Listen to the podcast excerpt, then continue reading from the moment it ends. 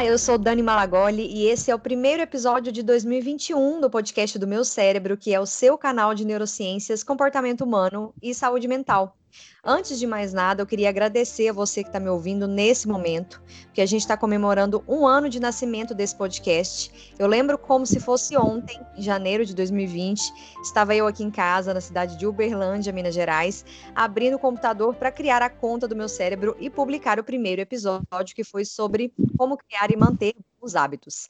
Desde então, a gente já foi ouvido em mais de 26 mil vezes e chegamos a muitos ouvidos fora do Brasil, muitos ouvidos internacionais. Hoje mesmo eu olhei na plataforma e vi que nós temos ouvintes de 32 países, incluindo aí Japão, Nova Zelândia, Grécia, Angola, Peru, enfim. Eu queria muito agradecer a você que está me ouvindo. Eu começo o ano aí muito grata a cada um de vocês que curtiu e compartilhou esse podcast, as mensagens que eu recebo, tanto no meu Instagram quanto lá no Instagram do meu cérebro. Fico realmente feliz de saber que o conteúdo que a gente traz aqui faz sentido e te inspira ou te ajuda de alguma forma, porque esse, esse é o nosso principal intuito, fazer uma grande curadoria de conteúdo, uma boa apuração jornalística e trazer entrevistas com convidados super renomados aqui para vocês. E o que seria desse podcast sem os entrevistados e sem você, ouvinte, né? Então, estamos aí agora em 2021, começando mais um episódio. E a pauta de hoje é cérebro-pele. Cérebro e pele estão bem mais conectados do que você imagina. O seu cérebro afeta a sua pele e a sua pele afeta o seu cérebro. É uma via de mão dupla bastante conectada. Dentro desta conexão, nós vamos falar especificamente do estresse, que conforme a definição do Ministério da Saúde, é, abre aspas, uma reação natural do organismo que ocorre quando vivenciamos situações de perigo ou ameaça, fecha aspas. Parte dessa definição aí eles utilizaram como fonte a Unicamp. Então, antes de mais nada, a gente precisa entender que o estresse é necessário para a nossa sobrevivência. E ele nem sempre é ruim. Além disso, muitas vezes o que fala, o que quando a gente fala que está estressado, na verdade, talvez a gente esteja cansado, né? Nada que uma noite de sono não resolva. Então, o estresse é um conceito diferente. Muitas vezes a gente confunde estresse com cansaço ou mesmo uma exaustão. E o foco aqui hoje é falar do estresse que se torna contínuo e, portanto, essa prejudicar a saúde do nosso corpo e da nossa pele. A síndrome de burnout, por exemplo, que é um tipo de estresse relacionado ao trabalho, já faz parte inclusive da classificação internacional de doenças da Organização Mundial de Saúde, sendo caracterizada como uma síndrome resultante do estresse crônico no local de trabalho que não foi gerenciado com sucesso.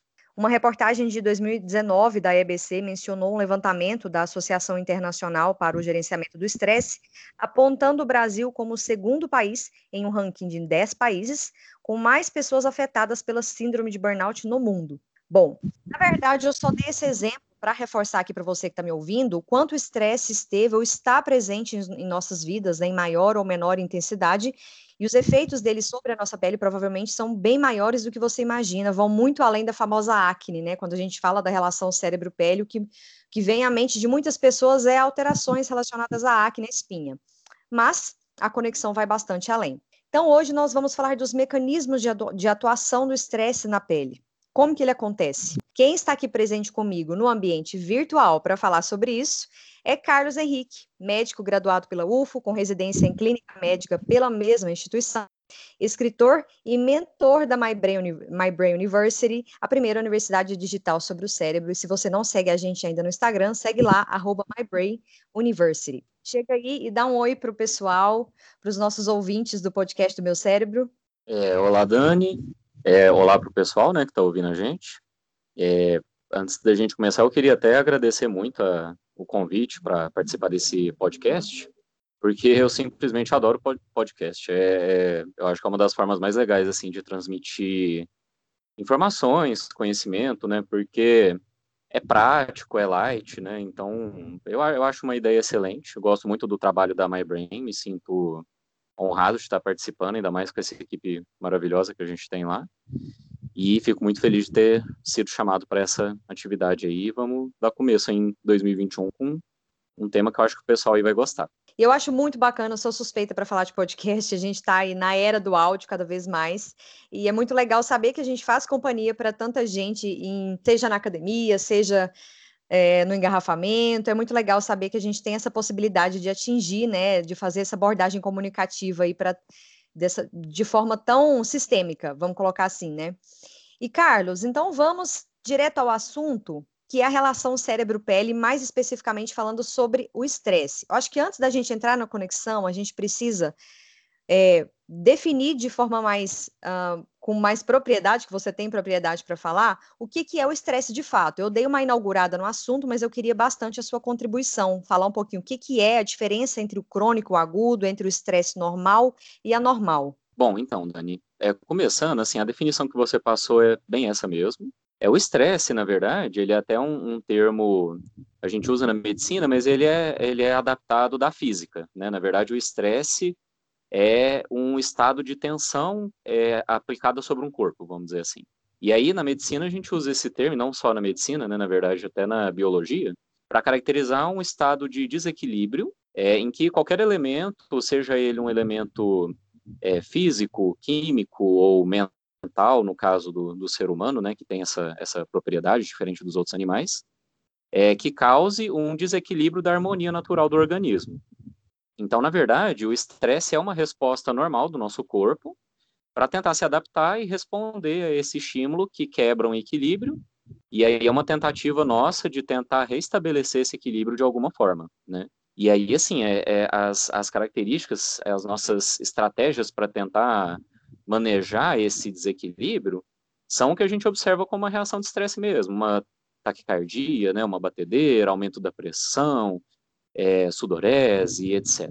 Isso são as reações normais do estresse. É, a questão, eu, eu achei interessante até você comentar, que o estresse ele pode ser positivo, justamente nesse aspecto. Por quê? O estresse agudo, que é aquele estresse que acontece em um determinado momento em que algum elemento é, atrapalha esse seu equilíbrio e aí o seu corpo, sua mente, você reage, né, de alguma forma, ele é realmente benéfico, ele aumenta o seu desempenho em tarefas, aumenta a sua capacidade de sobreviver e se adaptar àquela situação que te causou um desequilíbrio. O maior problema quando a gente fala de é, estresse e adoecimento, na verdade, é justamente o chamado estresse crônico. Um dos problemas que a gente tem atualmente é, é que o estresse, ele geralmente é crônico, porque a gente vive muito atolado em informações, é, o dia a dia é corrido, é, engarrafamentos e, e, pressões do trabalho, pressões de relacionamento, vida pessoal, que muitas vezes é difícil de administrar. E aí, com isso, um estímulo e um desequilíbrio, na verdade, né, que deveria acontecer vez ou outra, ele se torna constante.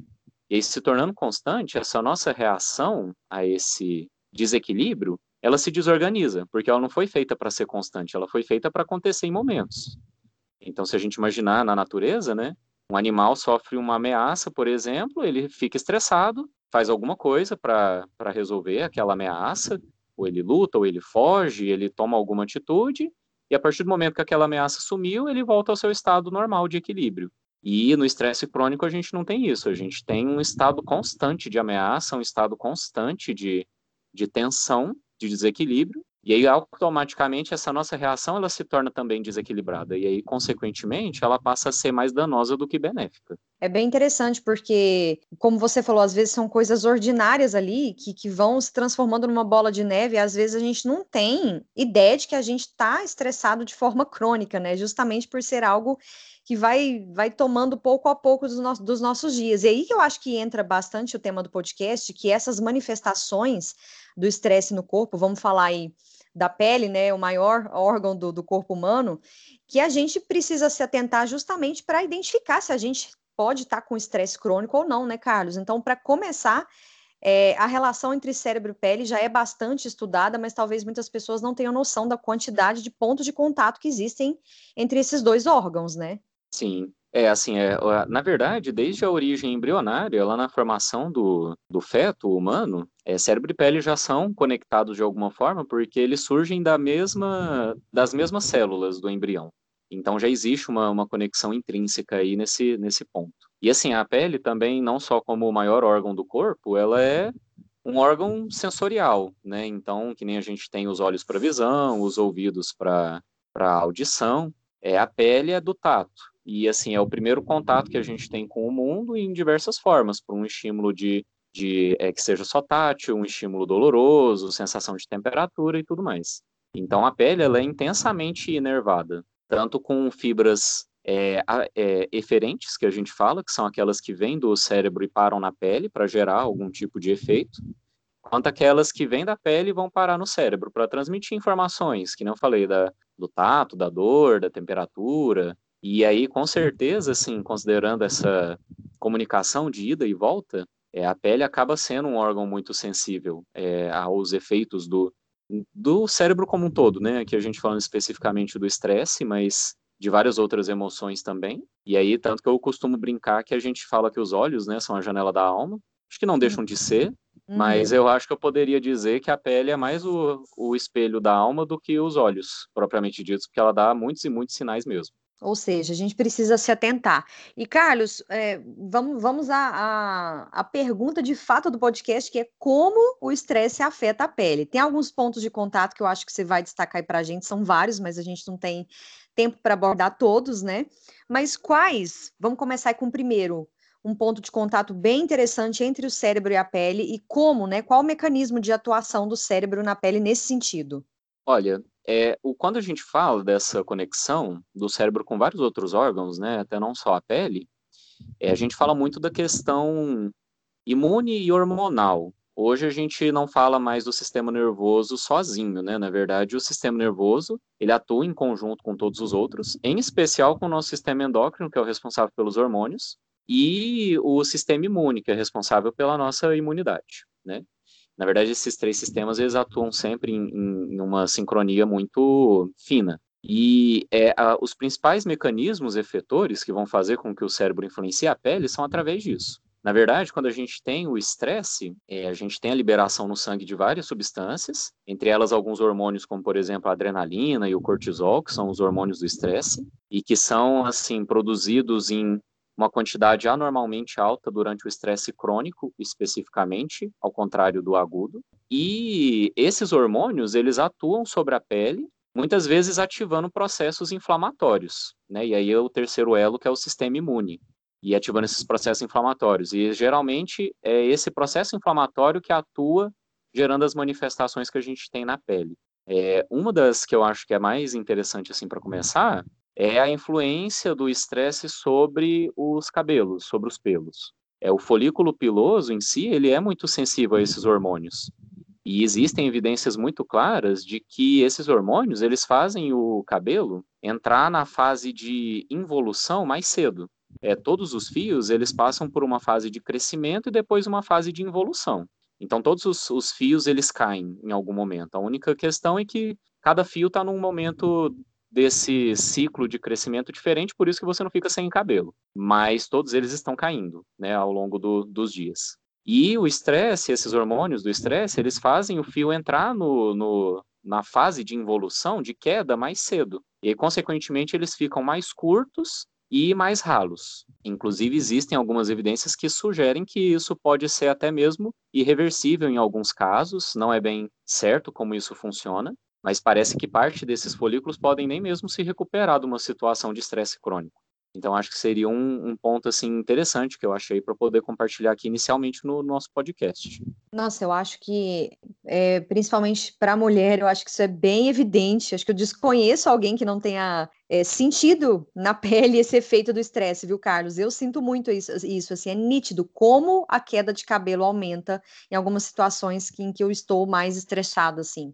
E tem doenças inflamatórias aí bastante importantes que, que surgem é, de situações e de estresse recorrente, né? O que mais que você pode falar para a gente nesse sentido? É que nem a gente comentou, né? A, a, o principal mecanismo efetor através do qual o cérebro vai atuar sobre a pele é justamente o processo inflamatório. Então, doenças inflamatórias elas tendem realmente a ativar mais é, em, durante o estresse crônico. Então, não é raro, por exemplo, e não só na pele, até em outros órgãos também, uma pessoa que tem uma tendência a uma doença autoimune, que são aquelas em que a imunidade ataca o próprio corpo, que essa autoimunidade se ative em momentos de estresse. Às vezes até a pessoa diagnostica em um momento de estresse. É, então, por exemplo, lúpus cutâneo, é, a psoríase, que é um outro exemplo de doença inflamatória, e até mesmo a, a acne, que na verdade é uma doença inflamatória também da pele, mais comum, ela não é uma doença autoimune, né, é uma, é uma doença bem mais comum, acontece em pessoas com imunidade normal também, mas também é uma doença inflamatória que é, sim, ativada e exacerbada pela,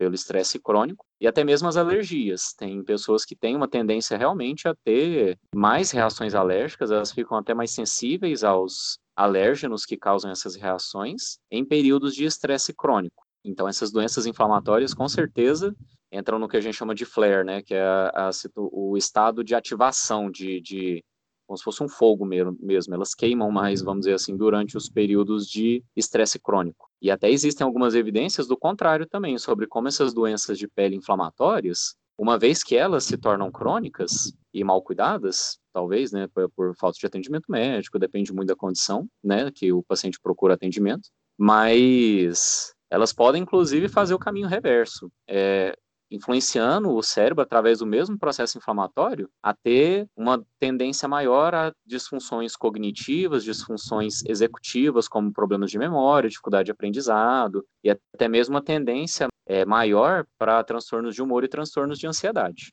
Olha só, você reforçando o que, a gente, que eu falei no início do podcast, que é a via de mão dupla de fato, né? A pele respondendo, né? E, enfim, é bem importante isso, né, Carlos? E como você bem disse aí, a acne é uma doença inflamatória de fato, é verdade. É que muitas vezes a gente do senso comum acredita que é só uma espinha ali e pronto, né? Mas existe todo um contexto por trás. É, existe alguma relação entre o estresse crônico e doenças mais graves, por exemplo, câncer de pele? Tem algum estudo nesse sentido? O que, que a medicina e a ciência no geral diz? É, tem, tem sim. O estresse crônico, ele, e mais uma vez também não só na, na pele, né? Aqui a gente está comentando a pele, mas eu gosto sempre de reforçar sobre a influência em todos os órgãos, porque na verdade o corpo humano é um só, né? A gente tem vários órgãos, a gente divide ele em sistemas para facilitar o estudo e tudo mais, mas a disfunção de um vai afetar no outro. Mas existem sim essas evidências. Na verdade, tem é, evidências de que esses hormônios do estresse, especificamente, né, a adrenalina e o cortisol, quando ativos por muito tempo seguido, e aí entra de novo o que a gente comentou sobre o estresse crônico, né? Que é o que vai gerar essa, essa produção crônica desses hormônios. É, ele tende a, a, ele compromete a capacidade das células em regenerar o próprio DNA. É, isso já era uma é, algo que a ciência vinha atribuindo ao envelhecimento. Então, atualmente, o que a gente considera que gera envelhecimento é justamente essa perda da capacidade de regenerar o próprio DNA que vai acontecendo ao longo dos anos nas nossas células, e isso faz eventualmente com que elas envelheçam. É, e aí acontece que, na verdade, um DNA que não consegue se reparar adequadamente, ele também tem dificuldade de, de consertar mutações. Mutações acontecem no nosso DNA todos os dias. Mas normalmente nossas células conseguem eliminar essas mutações e corrigir o código para o normal dele, né, o basal dele. E aí esse comprometimento dessa capacidade favorece o surgimento de cânceres. Então, inclusive, existem pesquisas muito com evidência muito sólida, mostrando que pessoas submetidas a estresse crônico, e eles estudam muito pacientes com depressão, cuidadores de idosos, né, que são que é uma profissão de fato muito estressante, eles têm uma tendência maior a desenvolver cânceres de pele, especialmente o melanoma, que é o, o que a gente considera como mais agressivo, mais temeroso, que também tem muita relação com a exposição solar. É, e aí existe sim essa relação e que acho que é de fato preocupante. Nossa, com certeza, muito preocupante. Carlos, a gente volta naquele naquele, naquele tema principal da, da sua palestra no Congresso do Meu Cérebro, né, que foi a psicossomática, que tem tudo a ver com isso que a gente está falando, né? Eu acho que dá para a gente entrar na parte final do podcast agora com recomendações mesmo de, de, de, de, se de fato é possível a gente conseguir gerenciar esse estresse é, em ações práticas que você pode falar para a gente, para, enfim, né? A gente evitar de ter essa relação, essa conexão maléfica entre cérebro e pele. A gente fala muito do tripé, que muita gente ignora, que é o exercício físico, o sono e alimentação, né? Mas por, por tantas pessoas ignorarem, a gente sempre segue falando aqui no meu cérebro, eu acredito que você vai reforçar também. É, mas para além desse tripé, o que, que você pode recomendar para a gente sobre gerenciamento desse estresse que afeta aí milhares, milhões de pessoas no mundo? É, assim, esse realmente é um, é um assunto difícil, né, Dani? Porque acho que a gente vive num mundo que vem mudando muito rápido. Né? Eles até é o que é uma analogia que acontece, por exemplo, naquele livro, o Admirável Mundo Novo, né, que fala do nosso mundo ultra contemporâneo, em que tudo é muito rápido, tudo muda muito, então é difícil de se adaptar, né? É realmente o tripé ele é essencial. Isso aí, como médico, eu tenho que falar realmente, né? O exercício físico, um sono adequado e, e boa alimentação. Isso aí já é é uma chave para uma uma saúde física e mental no global. Eu acho que relativo à questão do estresse especificamente, assim, técnicas de relaxamento e de redução do estresse são muito importantes. Eu acho que, assim, terapia é uma coisa que a gente brinca que todo mundo deveria fazer, até quem não acha que deveria. Talvez até, mas especialmente quem acha que não deveria. Exatamente, porque... já ia complementar. É, exatamente, porque, bom, a gente precisa, a gente sempre tem muita coisa para abordar com quem, a gente precisa com quem desabafar e tudo mais. É, então, acho que isso é algo para reduzir o estresse. De técnicas de relaxamento, várias. É, yoga é uma boa ideia. Na verdade, o próprio exercício físico, o sono adequado, é, a alimentação adequada também são redutores do estresse. A meditação é, é ótima, é algo que eu mesmo faço e eu recomendo para todo mundo. Cada pessoa tem um perfil, mas assim, eu acho que é uma forma muito boa de você aprender a lidar com esse nosso mundo ultracontemporâneo, que é muito agitado e tudo mais. E eu acho que outro ponto que eu acho que seria interessante reforçar é que o ser humano é um animal social, né? A gente chama assim. E a gente tem muita evidência também de como o isolamento social ele é um gerador espontâneo de estresse, mesmo que a pessoa não sinta. Às vezes a pessoa vira e fala, ah, mas eu vivo bem sozinho, isso é ótimo, na verdade, mas é, a solidão, ela tem essa relação também com o estresse, então manter bons contatos com amigos, família, boas relações, mesmo agora na época da pandemia, que seja a distância, né, mas é uhum. importante também para a saúde e inclusive para o manejo do estresse. Super legal, Carlos. Assim, acho que foi muito interessante você mencionar isso principalmente durante a pandemia, agora ficou bem evidente a importância da gente se manter conectado e criar novas conexões, né? E ainda bem que a gente tem as tecnologias aí da informação, da comunicação, as TICs, é, que permitem a gente né, até criar novos meios de se comunicar, enfim, claro, com todas as, as limitações técnicas, né? Inclusive, estamos aqui via tecnologias da comunicação, então alguns deslizes aí na conexão podem comprometer o áudio, mas no geral, a mensagem eu tenho certeza que a gente conseguiu passar. Carlos, queria muito te agradecer, foi super legal, um conteúdo assim que eu acho que trouxe bastante informação sobre essa conexão cérebro-pele, informações ricas que eu acho que quem ouviu vai às vezes olhar com mais atenção para o próprio corpo, desenvolver mais consciência corporal, né? Então, muito obrigada e eu espero que você participe mais vezes com a gente. É, eu agradeço muito o convite, adorei participar. E, ah, é, por mim, a gente já pode considerar marcar o próximo já. Fechou, Carlos. Obrigada, obrigada a você que ouviu. Não esquece de seguir a gente aqui no Spotify ou em outra plataforma que você estiver ouvindo. Assim você não perde novos episódios. Nossos contatos, tanto o meu Instagram quanto do Carlos, o e-mail, o Instagram, vou ver o que ele acha melhor, estão aqui na descrição desse episódio. E esse foi mais um podcast do meu cérebro, o primeiro do ano de 2021, e a gente se vê em muitos outros ao longo desse ano aí. Muitas entrevistas, muito conteúdo legal para você. Até lá.